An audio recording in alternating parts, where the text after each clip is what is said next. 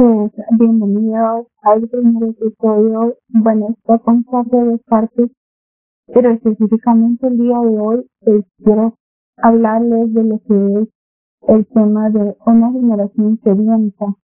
Hoy en día pues vemos que la mayoría de nosotros eh, tenemos necesidad de llenar algo en nuestro interior, algo más allá de lo que puede ser pues algún hobby, algo que nos haga sentir llenos y plenos en este mundo, si es afán de reconocimiento, si es que tenemos algún talento, alguna, alguna empresa, algo que nos haga, pues, ser reconocidos en algo. O que en algún momento, pues, tiene nuestras, nuestras expectativas y que venga a suplir algo que nos hace falta. Pues precisamente en todo esto vemos de que el ser humano está necesitado de, tener algo más que lo que normalmente ha visto o, o que normalmente tiene. Y se me hace interesante el tema porque definitivamente esta generación está sedienta de, de la presencia de Dios, de la presencia del Espíritu Santo, y puedo ver de que definitivamente el texto donde, donde Dios le habla al pueblo de Israel a través del profeta Jeremías y que le dice, ¿por qué dos males ha hecho mi pueblo? Me dejaron a mí, fuente de agua viva, y cavaron para sí cisternas, cisternas rotas que no retienen agua. Entonces, dice acá precisamente dos cosas, dos males, dos pecados. Dejar a Dios, que es la fuente precisamente de todo, todo, todo aquello que nos hace sentido, de lo que viene a asociarnos que hacer. Y lo segundo, buscar algo, porque el momento de que dejas a Dios, la fuente de agua viva, pues tienes que buscar algo para asociar la de lo que dejaste. Entonces, viendo todo este tema, pensando en eso precisamente, me pongo a pensar, ¿qué es lo que está pasando con nuestra generación? ¿En qué precisamente está fallando?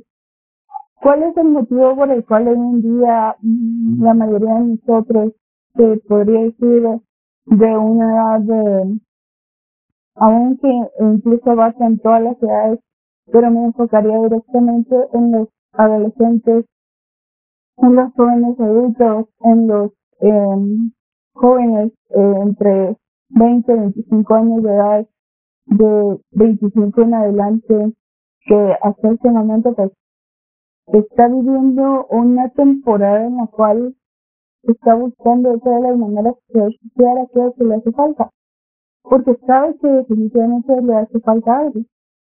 Lo busca en la música, lo busca en todas partes, pero estas, como dice la Biblia, estas internas que se acaban, que nosotros cavamos propiamente, no están capacitadas para poder ser. Es que, porque son cisternas rotas, cisternas por donde se filtra el agua y que por más que nosotros querramos que se llenen, no se van a llenar se van a ir, se va a ir todo el agua que nosotros creamos, que, que nosotros seguimos creyendo y que, cada vez buscamos algo más para seguir supliendo, supliendo y supliendo y nos damos cuenta de que en lugar de llenarnos, nos estamos vaciando. Es como que se está drenando todo lo que nosotros estamos dando. Y por eso necesitamos más, más, más más. Y a un momento donde decimos ya, no, no sé, no, no, no le hago sentido a la vida. Siento que, que camino, que hago, perdí algo más que necesito. ¿Por qué? Porque dejamos a la fuente de agua viva.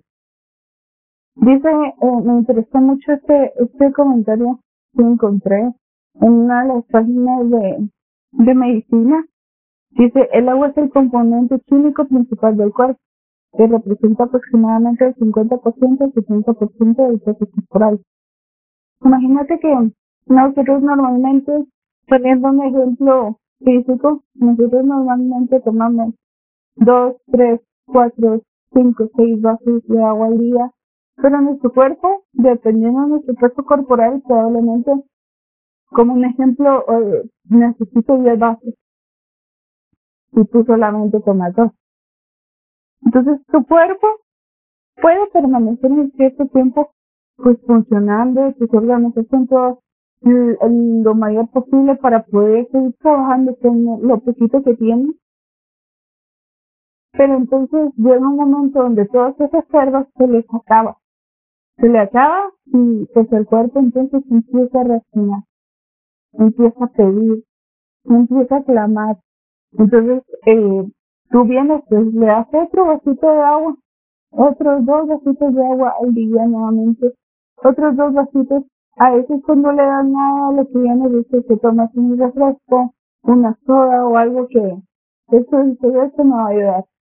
Esto va a suplir aquello que yo necesito realmente, o sea, va a suplantar el lugar de lo que realmente necesito. Entonces tu cuerpo sigue, sigue, continúa trabajando, pero llega un momento donde empieza a dar problemas, porque entonces los órganos no están trabajando de acuerdo a lo que tendrían que trabajar.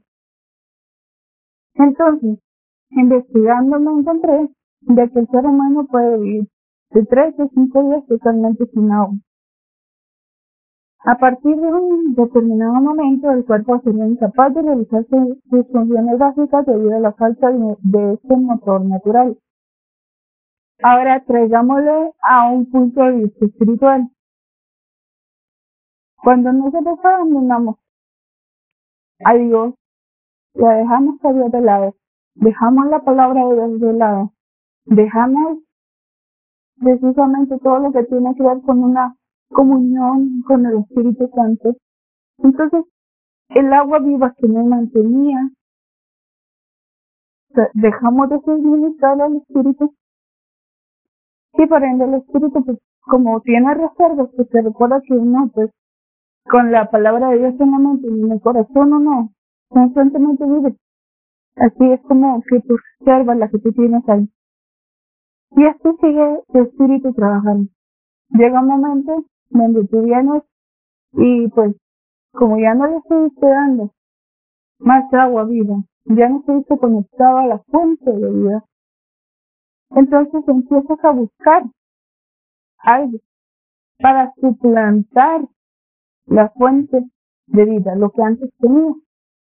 Y es ahí donde buscamos todas, todas aquellas cosas que creemos que nos van a asociar, pero nos damos cuenta de que en lugar de asociarnos, que aparentemente en el momento nos hacen, al final pues nos pasa factura. Porque eh, no va a saciar como tendría que saciar lo que solamente Dios, su palabra, su Espíritu Santo y la salvación través de Jesucristo nos puede dar. Allí es donde vienen los problemas.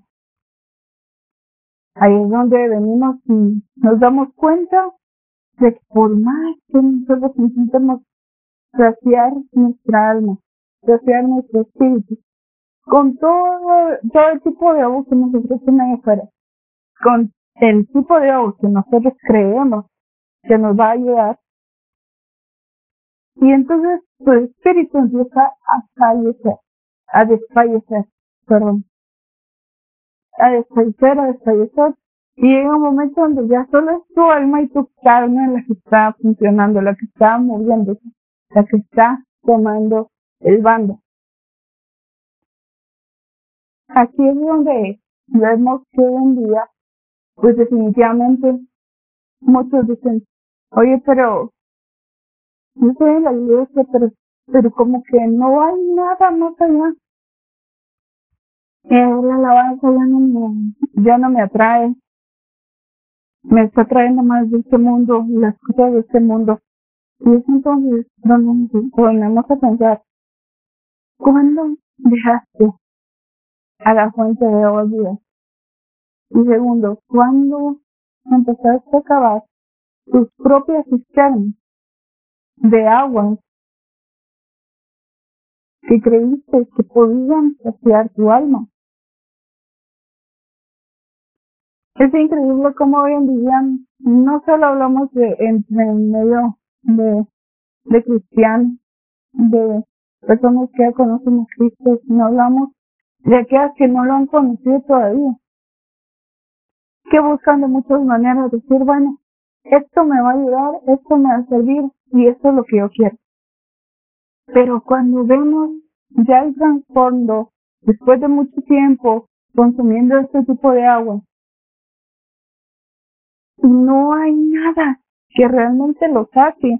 Es como este vacío donde dices, no, esto no es, no es lo que yo esperaba.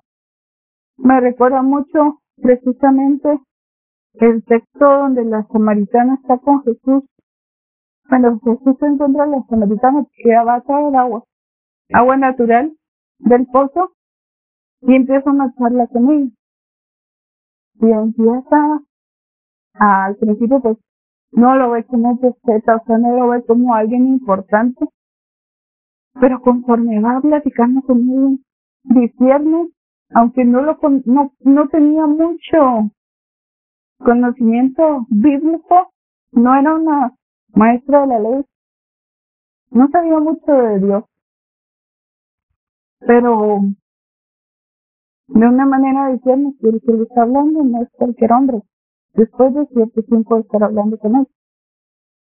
Y precisamente en una parte del, del texto, él le dice pues que si cree en él,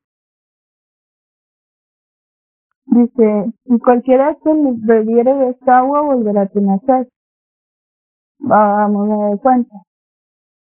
Físicamente pues tomas tú un vaso de agua cuando estás demasiado sediento y sientes que tienes que tomar otro y otro, porque sientes que tu cuerpo está clamando por, por agua, está sediento. ¿Pasa con el agua literal? Sí pasa. Si tomamos dos litros de agua hoy, no quiere decir que para el día de mañana no vamos a sentir. Pero pongámoslo en un punto de vista espiritual. Si tú bebes del agua que te el mundo, si tú bebes del agua del que tú crees que vas a hacer lo que tú necesitas, pues vas a volver a tener sed. Pero el que bebe del agua que Jesús da no tendrá sed jamás, sino que el agua que Él nos da será una fuente de agua que salte para vida eterna. Eso lo encontramos en Juan 4, 13 y 14. Entonces, viniendo a este punto, decimos, ok, hablamos de la fuente en el primer texto que leí que se encuentra en Jeremías.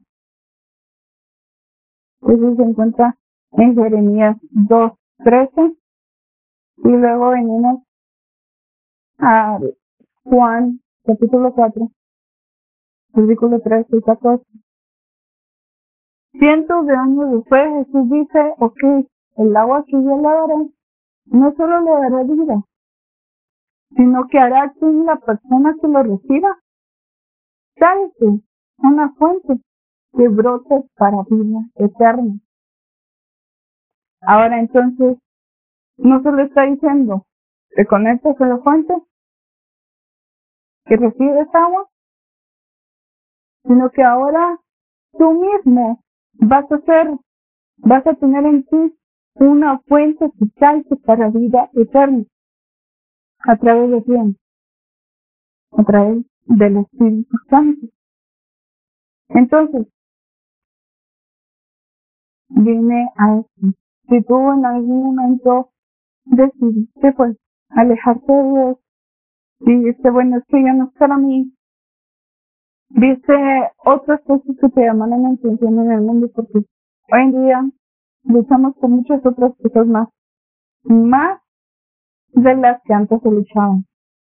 Tenemos el internet, tenemos ahora tantas distracciones, aplicaciones, redes sociales, o sea, hay tantas cosas que están tomando o están queriendo tomar el lugar de Dios en nuestras vidas, en nuestras mentes, en nuestras almas, que dejamos salir de la y al desconectarnos de la fuente, nuestra fuente, nuestra alma, nuestro espíritu, entonces empieza a decaer. Y yo no sé si has estado en un momento donde has dicho, pues yo ya no quiero seguir en la iglesia, yo creo que el mundo es para mí, prefiero estar en el mundo, quiero seguir en el mundo. Y has abandonado a Dios. Has dejado de orar, has dejado de congregarte, has dicho, bueno, no, no voy a seguir más en esto, yo pienso que, que ya la vida cristiana no es para mí.